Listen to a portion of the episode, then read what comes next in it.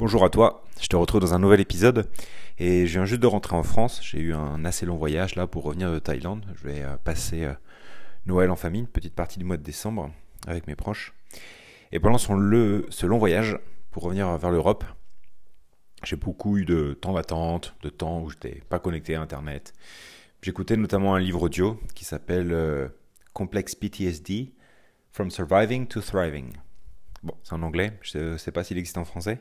C'est un livre de euh, Pete Walker que j'ai beaucoup aimé écouter, qui m'a aidé à comprendre de manière un petit peu différente mon histoire, ou l'histoire que je me racontais jusqu'à maintenant.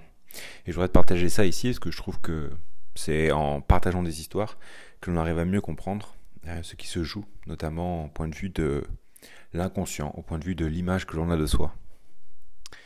En fait, si je reviens un petit peu en arrière, j'ai eu l'occasion d'en parler dans d'autres épisodes, mais euh, en 2001, mon père est décédé. C'était en juin 2001. Et quelques mois plus tard, en septembre, j'ai fait mon entrée au lycée et euh, j'étais à l'internat. Donc je dormais au lycée du lundi au vendredi. Et ce que j'ai compris récemment, notamment là pendant ce long voyage de retour vers l'Europe, c'est à quel point euh, ce moment de ma vie a été déterminant à changer la perception que j'avais de moi-même. C'est-à-dire que ce qu'explique bien le livre que j'écoutais, c'est qu'un enfant ou un adolescent a besoin de l'amour de ses deux parents pour pouvoir prospérer. Et si un de ses parents n'est plus là, il commence à s'appauvrir en amour, il commence à recevoir moins d'amour que précédemment, ce qui fait que, au bout d'un moment, il commence à croire qu'il y a un problème avec lui. Parce qu'il ne reçoit plus la même dose d'amour qu'avant. C'est quelque chose qui se fait de manière inconsciente. C'est quelque chose qui se passe sans que l'on se rende compte, où une partie de notre mental commence à se dire, donc il doit y avoir un problème avec moi, je dois avoir moins de valeur, il y a quelque chose que je ne fais pas assez bien, etc. Et en fait, en écoutant tout cela, j'ai remarqué que pour moi, pendant cet été 2001, il s'est passé deux choses en même temps. Donc j'ai perdu mon père, comme je disais tout à l'heure.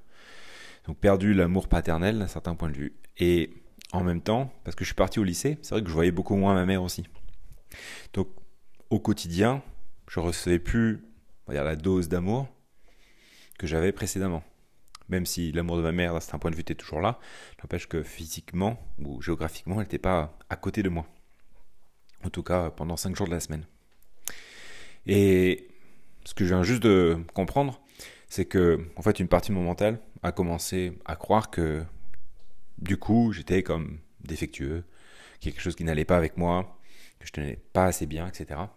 Et c'est vrai que j'ai tendance à, je reconnais, à être perfectionniste. Et c'est un trait de caractère qui vient souvent chez des personnes qui euh, ont reçu moins d'amour à un moment de leur vie, comme il y a eu une cassure dans la dose d'amour qu'ils ont reçue de la part de, leurs parents. Et je me reconnais bien du coup là-dedans, notamment justement dans ma tendance perfectionniste.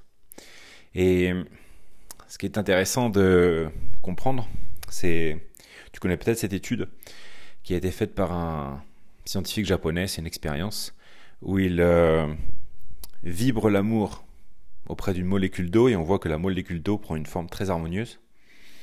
Et puis à un autre moment, il va avoir des pensées et des émotions plutôt de haine. Et on voit que la molécule d'eau prend une forme qui est beaucoup plus déstructurée, beaucoup moins jolie à voir. Et ça montre bien l'impact à travers cette étude de nos pensées, de nos émotions, finalement, de ce que l'on vibre sur la matière.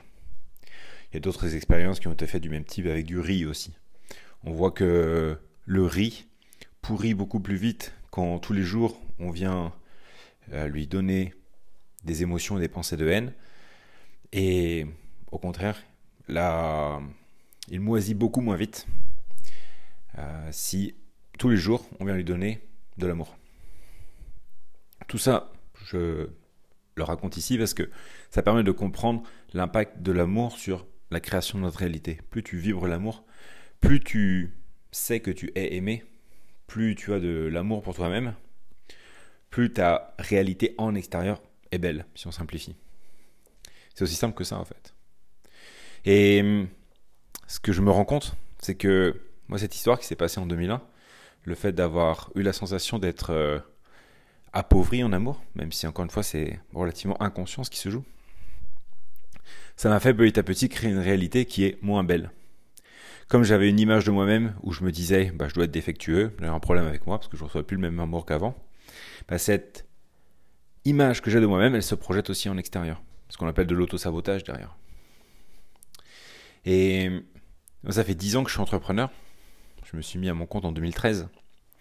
Et souvent, je me pose la question de comment ça se fait que je n'ai pas réussi à matérialiser plus de choses, avancer plus loin dans ma vision, à avoir activé encore plus mon potentiel. Je sens que j'en ai, je sens qu'il y a plus de choses qui sont possibles que ce que j'ai réussi à réaliser jusque-là. Souvent, je me pose beaucoup de questions par rapport à ça. Qu'est-ce qui bloque d'un certain point de vue? Je suis sûr qu'il y a quelque chose de profond que je sens qui empêche, de, qui empêche mon potentiel de pleinement s'exprimer. En fait, c'est juste récemment, là, pendant ce voyage de retour vers la France, que j'ai réalisé à quel point en fait j'avais cette image de moi-même dans mon subconscient où je crois que je ne suis pas digne d'amour, où je crois que il doit y avoir un problème avec moi, que je ne suis pas assez, que je devrais faire plus. Et je reconnais bien que j'ai toujours cette euh, voix à l'intérieur qui est assez forte, la voix dans le mental qui dit euh, allez, il faut toujours faire plus, c'est jamais assez. Qui peut-être par moments peut être euh, positive parce qu'elle nous pousse à entreprendre des choses, mais au quotidien, elle n'est pas agréable. Et je me suis souvent posé la question de comment calmer cette voix. Alors ça m'a mené vers la méditation, mais malgré toutes mes approches de pleine conscience, de méditation, elle est toujours forte, cette voix-là. Et en fait, ce que je réalise, c'est que tant que j'ai pas mis le doigt sur l'histoire qui se joue derrière, sur en fait pourquoi elle est là, j'aurais du mal à lui porter vraiment de l'attention. Tant que je comprends pas son origine, qu'est-ce qui l'a créé, je peux pas vraiment lui venir euh, en aide. Parce qu'en fait, cette voix-là, qui croit qu'elle n'est pas assez, qui croit qu'il faut faire toujours plus, qui pense qu'il y a un problème avec elle. Cette voix-là, en fait, c'est le Thomas du passé, c'est la version de moi du passé, qui a juste besoin d'attention et d'amour, qu'il n'a pas reçu à une époque. Et aujourd'hui, c'est mon rôle, 22 ans plus tard, en fait, de m'apporter l'amour et l'attention que j'ai eu le sentiment de ne pas recevoir suffisamment à une époque. Donc c'est finalement à moi de redevenir dès maintenant un parent pour la version de moi du passé. Et ce que je trouve intéressant quand on réalise cela, c'est que en fait toutes les versions de nous-mêmes sont connectées. La version de moi du futur me donne des informations au moi du présent. Et la version de moi du présent va venir donner de l'amour, de l'attention, des informations au moi du passé pour qu'il puisse lui aussi évoluer, pour qu'il puisse mieux comprendre avec davantage de sagesse, avec davantage de perspective que je peux lui apporter, lui dire en fait qu'est-ce qui s'est passé, pourquoi il se sentait comme ça? Et ça pour moi c'est venir mettre de la lumière sur quelque chose qui jusque-là se jouait vraiment profondément dans l'inconscient. Je suis vraiment convaincu que c'est l'image que l'on a de soi qui vient créer notre réalité la perception que tu as de toi-même dans ton inconscient, c'est ce qui va donner forme derrière à ta matière, à ta réalité au quotidien. C'est pour ça que je trouve que c'est extrêmement profond et puissant d'aller comprendre en fait ce qui se joue au point de vue de l'image que l'on a de soi dans le subconscient. Et notamment réussir à délivrer le soi du passé en mieux comprenant avec davantage de sagesse ce qui s'est passé. Parce qu'en fait, le moi du passé, pourquoi est-ce que, entre guillemets, il m'auto-sabotait C'est juste pour avoir de l'attention. C'est-à-dire que la version de vous qui n'a pas été vue du passé, qui n'a pas reçu l'amour et l'attention dont elle avait besoin, elle va tout faire en extérieur pour que vous puissiez la voir. Encore une fois, elle va vous saboter. Vous allez poser des intentions, ça va pas se passer comme prévu, mais c'est pour que vous puissiez voir la part de vous qui vous empêche d'avancer qui est une version de vous du passé, encore une fois, qui est bloquée dans le couloir du temps. Et ça pour moi c'est extrêmement libérateur, c'est ce qui permet de faire avancer toute la chaîne, c'est-à-dire un petit peu comme les poupées russes. C'est la version de moi du passé qui devient libérée, qui permet au moi du présent d'avancer, qui permet même au moi du futur d'aller plus loin aussi. Et on s'entraîne tous ensemble. Donc je vais te partager ces réalisations qui pour moi ont été profondes dans cet épisode, en espérant que ça te donne aussi peut-être quelques pistes de réflexion par rapport à ta propre histoire. En tout cas, ça m'a fait plaisir de pouvoir euh, partager avec une certaine vulnérabilité cette histoire qui est quand même assez intime. Et merci de m'avoir écouté. Je t'embrasse fort et à bientôt.